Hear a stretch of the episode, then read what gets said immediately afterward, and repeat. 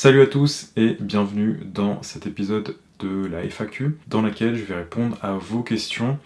Euh, donc je pense qu'il va y avoir au moins deux épisodes puisque j'ai une euh, douzaine de questions pour, euh, pour cette fois-ci de sélectionner et j'aimerais faire des épisodes qui soient quand même assez courts de 10-15 minutes maximum. Donc on va commencer tout de suite, vous allez voir il y a pas mal de sujets intéressant et très varié, comme intégrer un groupe, des conseils euh, d'albums, des conseils pour un ampli, comment dépasser ses peurs pour une jam, et également une question très intéressante sur euh, l'oreille, travail d'oreille. Donc euh, on y va tout de suite. Donc première question de Maximilien, je vois très bien qui est Maximilien. Comment intégrer un groupe de débutants ou comment créer un groupe de musiciens amateurs pour m'aider à progresser dans la pratique de la guitare. Pour ça, il y a plusieurs méthodes. La méthode la plus simple, c'est de rejoindre une école où il y a un atelier euh, jazz débutant, si c'est du jazz, et pour le coup, euh, Maximilien, je sais que c'est du, euh, jazz. Et généralement, dans ces ateliers, eh il y a des gens qui ont globalement une expérience équivalente. Donc c'est une bonne idée et puis c'est euh, encadré par un, prof. Donc c'est euh, c'est la meilleure chose pour justement éviter de partir dans tous les sens. L'avantage de ce type d'atelier, c'est qu'il y a différents euh, instrumentistes, donc le fait de jouer avec un batteur, bassiste, pianiste, chanteur, etc., c'est toujours une bonne, idée. Donc ça c'est le premier élément. Deuxième, et eh bien, aller dans des jams. Donc aller dans des jams, parler avec des gens, c'est comme ça qu'on peut vraiment euh, tout de suite savoir si on peut avoir une affinité. Et puis en discutant, on peut savoir voilà, s'il y a des, expériences équivalentes.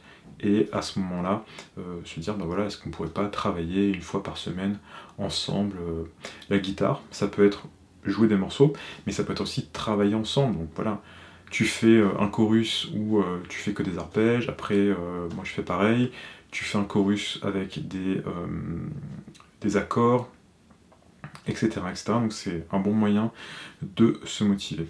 Troisième option que j'ai jamais testé personnellement, mais je connais des gens qui le font, c'est de poster une annonce, par exemple sur un site comme euh, ZikInf, je pense que ça existe encore, et euh, on peut trouver des gens qui sont, euh, voilà, qui ont des affinités similaires, et dans ce cas-là, on peut commencer comme ça à répéter ensemble. Il me semble que, oui, euh, Maximilien, tu es à Marseille, donc n'hésite pas à poster en dessous de cette vidéo, eh bien, euh, ton projet, et peut-être qu'il y a des gens euh, à Marseille qui seront intéressés. On passe à la deuxième question, trois albums, que de, trois albums de guitare, donc guitare jazz je suppose, que tu amènerais sur une île déserte et la méthode de guitare que tu amènerais également. Donc pour les albums, ça change tout le temps, mais là comme ça, je dirais Wes, Montgomery Live at the Half Note, euh, Pat Martino, un album assez récent qui s'appelle Young Guns. Euh, donc c'est un album en trio avec organe et c'est plus un bootleg, une espèce d'enregistrement euh, semi-pirate peut-être, mais c'est le meilleur Pat Martino enregistré, le meilleur enregistrement de Pat Martino que, que je connaisse et vraiment je, vous recommande à 200%. Et le troisième, ça serait un album de Kurt Rosenwinkel, donc soit le premier album East Coast Love Affair euh, en trio, donc c'est enregistré en faux live, donc c'est en live à Smalls, mais il n'y a pas de public. Et il y a vraiment un son particulier dans cet album. Donc soit cet album, soit Into It, donc qui est son premier album chez Chris Cross, en tant que leader en tous les cas. Donc euh, ça serait quatre albums en fait. Question de Li Wang. Bonjour. Bonjour Li Wang. Peut-être un podcast, une vidéo aidant à choisir un petit ampli pour un petit budget afin d'avoir un son jazz. Donc, l'ampli que je recommande pour un budget de 300 à 400 euros, ce qui est un budget relativement euh, moyen, j'ai envie de dire, pour, le jazz. Euh, donc de 300 à 400 euros, c'est le DV Mark Little Jazz. Je vous mettrai la référence euh, quelque part à l'écran ou sous euh, la vidéo. C'est un, ampli qui est vraiment petit, qui est assez puissant, qui est plus petit que l'AER, si vous voyez de à quoi je fais référence, et qui est vraiment puissant, qui a un son bien, qui a un son vraiment pas mal, et qui est très facilement transportable. Donc si tu veux un ampli qui est petit, c'est vraiment un bon ampli et tu peux faire des petits concerts avec, des répètes sans souci. Moi j'ai répété deux ans avec. Je possède pas, mais s'il y avait un ampli que euh, s'il y avait un ampli à acheter, ce serait probablement celui-ci. Question euh, suivante de Jean-Marc comment dépasser ses peurs pour participer à une jam? Alors, bah, il faut y aller tout simplement, Jean-Marc. Voilà, fin de la question. non, plus sérieusement, euh, je pense que j'irai déjà d'abord en tant que spectateur, donc j'irai peut-être deux ou trois fois, voir un peu l'ambiance générale, et je verrai tout simplement le répertoire qui est joué. Donc s'il y a un morceau que tu ne connais pas, n'hésite pas à aller demander aux gens, voilà, c'était quoi le, dernier morceau que vous avez joué, euh, je connais pas. Et euh, voilà, je, travaillerai un répertoire en, lien avec, euh, avec, ces, avec ces, standards généralement. et je me préparerai tout simplement. Donc se préparer, ça veut dire quoi? Connaître la grille d'accords, donc un accompagnement qui fonctionne avec la section rythmique, le thème et un minimum d'improvisation. Donc je, travaillerai une dizaine de morceaux pour être prêt à toutes les situations, sachant que je pense que parmi les dix morceaux, trois morceaux j'essaierai vraiment de creuser euh, l'improvisation, euh, c'est-à-dire vraiment savoir jouer à différents endroits du manche, travailler mes arpèges, euh, travailler des phrases, etc. etc. Et euh, déjà, trois morceaux comme ça, c'est beaucoup de travail. Dix morceaux, c'est énormément de travail, c'est. Voilà. Mais euh, c'est une bonne idée de, commencer comme ça et d'avoir un objectif précis, c'est-à-dire, tu, tu vas sur scène, tu sais que la semaine dernière, ils ont joué Body and Soul, bah tu peux proposer Body and Soul. T'as vu que la semaine dernière, ils ont joué Stella by Starlight, t'arrives sur scène, t'es le premier à, proposer le morceau, je veux jouer euh, Stella by Starlight, qu'est-ce que vous en pensez? Et euh, tu sais qu'ils l'ont joué la semaine passée, donc a priori, ben, ils n'ont pas oublié le morceau entre temps. Donc euh, voilà. Dernier conseil, si tu vois un chanteur ou une chanteuse sur scène, tu n'y vas pas au début. parce que si on te dit de jouer Body and Soul en Si ou en Sol bémol, comme première expérience, soit il faut être préparé, soit je te déconseille, je déconseille d'y aller tout simplement. Donc voilà, il faut, euh, il faut y aller, mais il faut avoir un peu de stratégie pour euh, se préparer tout simplement. Donc question de Rodrigue qui est euh, assez longue mais qui est très intéressante, je vais vous lire une partie du moins. Donc après des années de pratique de la guitare, je rame encore à élaborer une mélodie simple sans me planter d'au moins un demi-ton. Je me suis trop habitué à visualiser les notes des pentas et gammes et jouer au hasard en me rassurant que de toute façon, même si la mélodie n'est pas terrible en majuscule, eh bien je suis au moins sûr d'être dans la tonalité du morceau. Aujourd'hui, je m'ennuie parfois à jouer de cette façon car je ne construis pas grand-chose.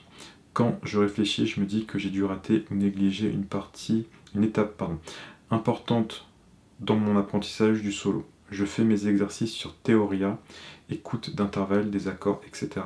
Et paradoxalement, j'ai pourtant d'assez bons résultats. Donc en gros, c'est comment connecter son oreille à ses doigts. Donc, pas mal d'éléments dans cette question. Euh, déjà, moi personnellement, ce que je fais, c'est que tout ce que je travaille, j'essaye de le chanter. Euh, que ce soit une gamme, un plan, une phrase, euh, voilà, même des accords, etc. J'essaye de, chanter un maximum.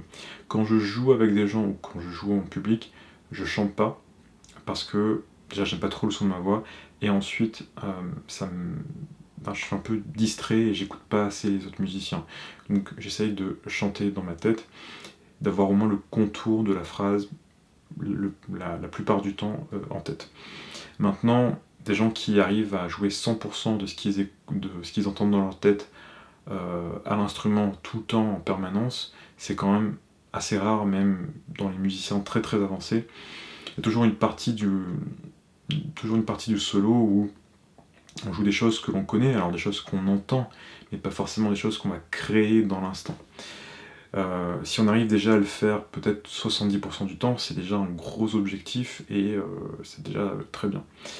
donc ça c'est le, premier point. Ensuite, il y a un point dont, tu parles, c'est que tu as des bons résultats sur Theoria, donc un, site pour travailler l'oreille, hein, qui, est, très bien d'ailleurs. Mais il n'y a pas de connexion avec l'instrument.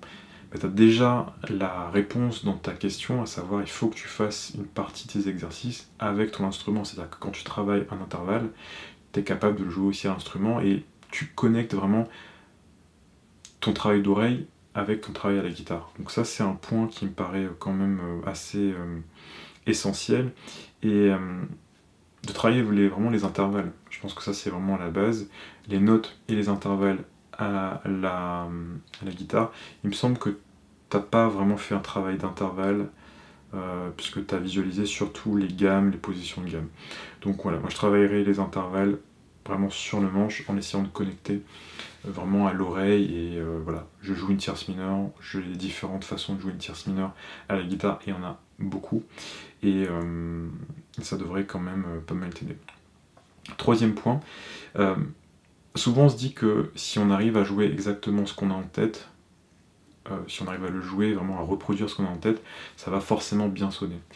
Et là, je sais pas. Je sais pas, je peux pas dire si c'est vrai. Euh, c'est possible aussi que bah voilà, ce qu'on entend dans notre tête, ça soit pas forcément le meilleur solo euh, de la Terre. Je parle pas spécifiquement de toi, mais en règle générale. c'est pour ça que je pense qu'un travail sur le phrasé, donc le phrasé c'est pas simplement euh, jouer des, euh, slides ou des, euh, hammer-on et des pull-off pour varier sa façon de jouer telle ou telle phrase, c'est plus que ça, c'est vraiment comment organiser son solo, comment créer une narration dans son solo, tout ça c'est quelque chose qui est qu'il faut travailler et c'est pas nécessairement quelque chose qui est tout de suite lié à quelque chose qu'on a déjà en nous, c'est quelque chose pour lequel on se forme. Et, euh, du, coup je pense que voilà en plus du travail de repérage de ce qu'on entend à la guitare il y a aussi un travail de d'améliorer euh, bah, sa façon euh, d'improviser globalement. Et avec ça on pourrait rajouter le travail sur le vocabulaire. Donc faire rentrer un maximum d'informations extérieures pour enrichir notre vision de la musique en quelque sorte. Et donc c'est quelque chose qui, va de pair, je pense, avec le travail du phrasé et qui permet d'améliorer ses improvisations euh, globalement. Donc, en plus du travail d'oreille à faire à l'instrument, en plus du fait de chanter ce qu'on joue, le fait de travailler son phrasé et d'acquérir du vocabulaire, ça me semble très important.